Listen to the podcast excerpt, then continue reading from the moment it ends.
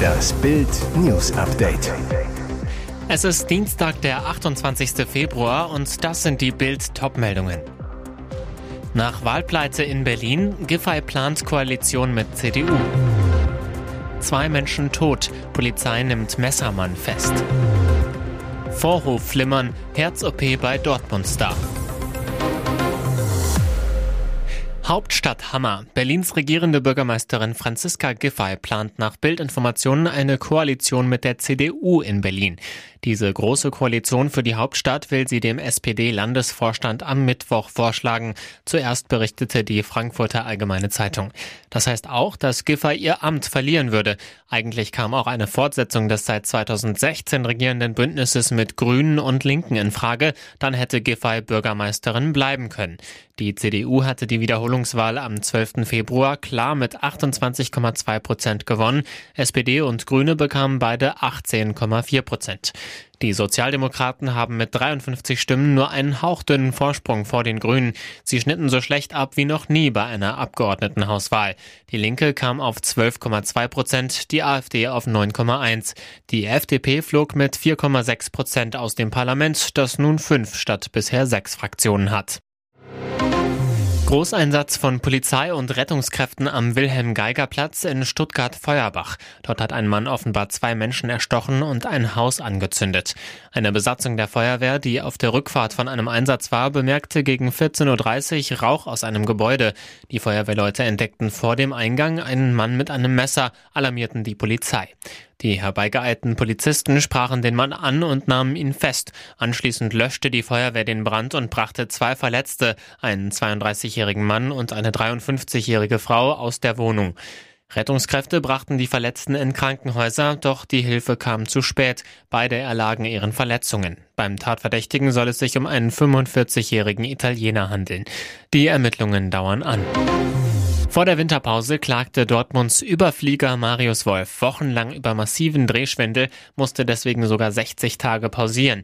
Inzwischen dreht er nur noch die Gegner ein und ist als Rechtsverteidiger sogar ein Thema bei Bundestrainer Hansi Flick.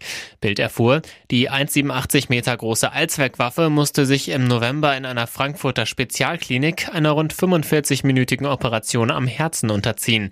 Grund, bei Wolf wurde zuvor ein leichtes Vorhofflimmern festgestellt. Deshalb musste Teilgewebe im Herzen des gebürtigen Coburgers verödet werden. Wolf musste nach der OP blutverdünnende Mittel einnehmen, durfte deswegen bis Januar auch keinen Mannschaftssport machen. Inzwischen ist der Publikumsliebling und Vorzeigekämpfer wieder topfit und befindet sich auf der Überholspur. Der Lange, wie ihn seine Freunde nennen, spielt eine überragende Saison. Inzwischen hat jeder erkannt, dass Wolf mit seiner Spielweise in den Pott passt wie die Faust aufs Auge. Hans-Joachim F. ist gefasst. Der gesuchte Sexualstraftäter, der in Berlin bei einem Ausgang entwich, wurde am Dienstag gestellt, erfuhr Bild. Ein Polizeisprecher bestätigte die Informationen, ohne Details zu nennen. F wurde 2004 verurteilt, saß fast 14 Jahre lang im Knast. Seit 2017 ist er in Sicherungsverwahrung. Seit 2022 darf er in Begleitung aus der Maßregelvollzugsklinik in Brandenburg raus, mindestens viermal im Jahr. Am 15. Februar bekam F Ausgang und war in Begleitung zweier Justizbediensteter in Berlin. Im Europacenter in der Nähe der Gedächtniskirche konnte er bei einem Toilettengang entkommen. Seitdem wurde unter Hochdruck nach F gesucht. In und um die Stadt Nauen herum war am Dienstag Polizeipräsenz sichtbar. Unter anderem sind auch Bereitschaftspolizisten ausgerückt, wie ein Sprecher der Polizeidirektion West am Dienstag sagte. Der Gesuchte lebte in Nauen. Die Fahndung nach dem 64-Jährigen lief sogar bundesweit. Nun wurde er gefasst.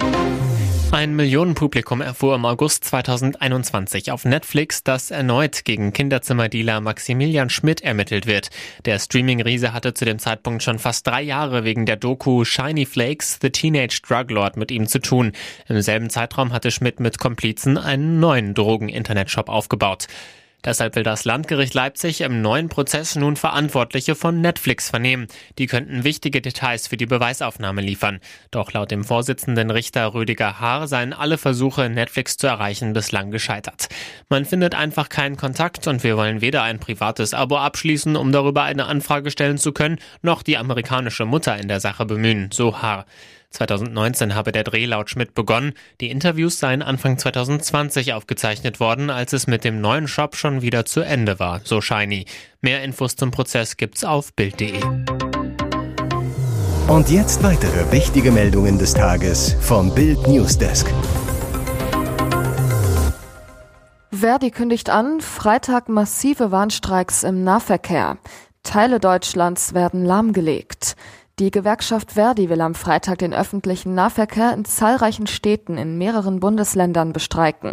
Es sind Warnstreiks in insgesamt sechs Bundesländern geplant. Damit soll der Druck in den Tarifverhandlungen für den öffentlichen Dienst der Kommunen und des Bundes erhöht werden, wie die Gewerkschaft am Dienstag in Berlin mitteilte. Der Hintergrund, Verdi und der Beamtenbund DBB fordern 10,5 Prozent mehr Einkommen, mindestens aber 500 Euro mehr im Monat. Die Arbeitgeberseite hatte die Forderungen als nicht leistbar abgelehnt. Die Verhandlungen betreffen unter anderem Erzieherinnen, Krankenschwestern, Busfahrer, Altenpflegerinnen, Feuerwehrleute und Müllwerker die beim Bund oder in Kommunen beschäftigt sind. Die Arbeitgeber hatten bei den bundesweiten Verhandlungen in Potsdam in der zweiten Runde am Donnerstag zwar ein Angebot vorgelegt, die Gewerkschaften wiesen es aber umgehend zurück. Das Angebot umfasst unter anderem eine Entgelterhöhung von insgesamt fünf Prozent in zwei Schritten und Einmalzahlungen in Höhe von insgesamt 2500 Euro. 14,5 Jahre Knast für Monster von Wermelskirchen. Sein jüngstes Opfer war gerade mal einen Monat alt. Kinderschänder Markus R. aus Wermelskirchen muss lange in den Knast. Das Landgericht Köln hat ihn am Dienstag zu 14 Jahren und sechs Monaten Haft wegen schweren sexuellen Missbrauchs in 84 Fällen verurteilt, mit Sicherungsverwahrung. Zwischen 2005 und 2019 soll er laut Anklage insgesamt 13 Kinder sexuell missbraucht haben. Die Staatsanwaltschaft warf ihm 124 Taten vor, die der Computerfachmann begangen habe. Sie hatte 14 Jahre und 10 Monate Haft gefordert. Er nahm das Urteil ohne äußere Gefühlsregung wahr. Im Laufe des Prozesses, der seit Dezember lief, hatte er die Vorwürfe größtenteils gestanden und die Taten selbst als abscheulich beschrieben. Der Mann, der wie ein unscheinbarer, blasser, jünger aussehender Nerd aussieht, bot über Babysitter-Online-Plattformen seine Dienste an. Doch anstatt auf die Kinder aufzupassen, beging er schwersten Missbrauch. Das jüngste Opfer war der Anklage zufolge ein rund einen Monat altes Mädchen. Überhaupt hatte er es nur auf ganz kleine Kinder abgesehen, die noch nicht petzen konnten. Sensation beim Online-Auktionshaus eBay schafft wichtigste Gebühr ab. Im Sommer 1999 revolutionierte eBay den deutschen Second-Hand-Markt. Endlich konnten Internetnutzer Gebrauchtes privat zu Geld machen.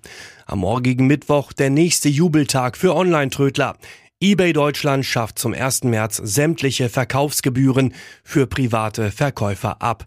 Keine Provision mehr. Diese betrug zuletzt satte 11 Prozent des Verkaufswertes plus eine fixe Gebühr von bis zu 35 Cent. Bild hatte die hohe Provision immer wieder kritisiert. Immer mehr Privatverkäufer boten ihre Sachen kostenlos bei eBay Kleinanzeigen an. Heute gibt der deutsche eBay-Chef Oliver Klink zu, wir beseitigen die größte Hürde, die Verbraucher beim Verkaufen auf ebay.de gesehen haben. Ganz uneigennützig verzichtet eBay jedoch nicht auf die Millioneneinnahmen. Es ist ein Krimi. Überall wachsen Online-Marktplätze. Kaufland.de, Zalando.de, Otto.de, Etsy.de auch Platzhirsch Amazon gewinnt weiter. Grund, angeschlossene Händler machen bis zu 190 Prozent mehr Umsatz als diejenigen, die nur über ihre Website verkaufen. Mit dem Verzicht auf Gebühren bläst eBay also zum Reichweitenangriff auf die Konkurrenz. Die privaten Verkäufer freut's.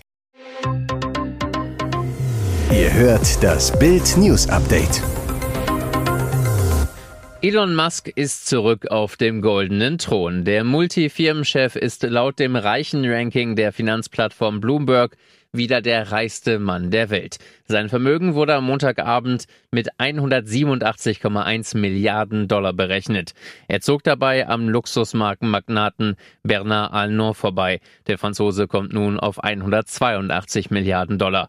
Der Grund für Musks Comeback an der Spitze die steigenden Aktienpreise seines Elektroautoherstellers Tesla. Genau wie ihn vor Monaten noch die damalige Kurstalfahrt auf den zweiten Platz verwiesen hatte. Der Tesla-Kurs erreichte nach dem dem Börsenschluss in New York einen Preis von 207 Dollar und 63 Cent. Es ist ein kräftiges Plus von fast 100 Prozent binnen weniger als zwei Monaten. Am 3. Januar dümpelte das Wertpapier bei 108 Dollar. Das Tagesplus lag am Montag bei 4,6 Prozent. Einer der Gründe, am Mittwoch will Tesla neue Produkte präsentieren. Musk aber scheint sein enormer Reichtum fast egal zu sein. Sein Hauptwohnsitz ist ein schlichtes Haus nahe des SpaceX Weltraumbahnhof Starbase in Boca Chica im US-Bundesstaat Texas. Er hatte davor alle Luxusimmobilien verkauft. Seinem Ego aber dürfte der wiedergewonnene Titel schon gut tun. Der siebte Streich ist perfekt. Lionel Messi ist nach 2009, 2010, 2011, 2012, 2015 und 2019 zum siebten Mal zum Weltfußballer gewählt worden. Der Weltmeister setzte sich bei der FIFA-Gala The Best in Paris gegen seinen Teamkollegen vom PSG Kylian Mbappé und Karim Benzema von Real Madrid durch. Mit dem WM-Sieg und der Auszeichnung als bester Spieler des Turniers hatte Messi in Katar seine Karriere gekrönt. Er folgt damit auf Robert Lewandowski, der in den vergangenen zwei Jahren gewonnen hatte. Abgestimmt haben die Nationaltrainer und Kapitäne der Nationalmannschaften, Journalisten sowie ausgewählte Fans. Die deutsche Fußballnationalspielerin Ann-Kathrin Berger hat den Titel als beste Torfrau des Jahres 2022 verpasst. Die 32-Jährige vom FC Chelsea musste sich der englischen Nationaltorhüterin Mary Earps geschlagen geben.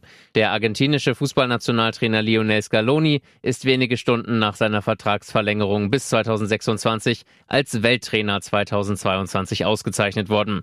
Der 44-Jährige setzte sich gegen Carlo Ancelotti von Real Madrid und Pep Guardiola von Manchester City durch. Die FIFA hat Pelé posthum mit dem The Best Ehrenpreis ausgezeichnet. Die brasilianische Fußballikone war Ende des vergangenen Jahres im Alter von 82 Jahren gestorben.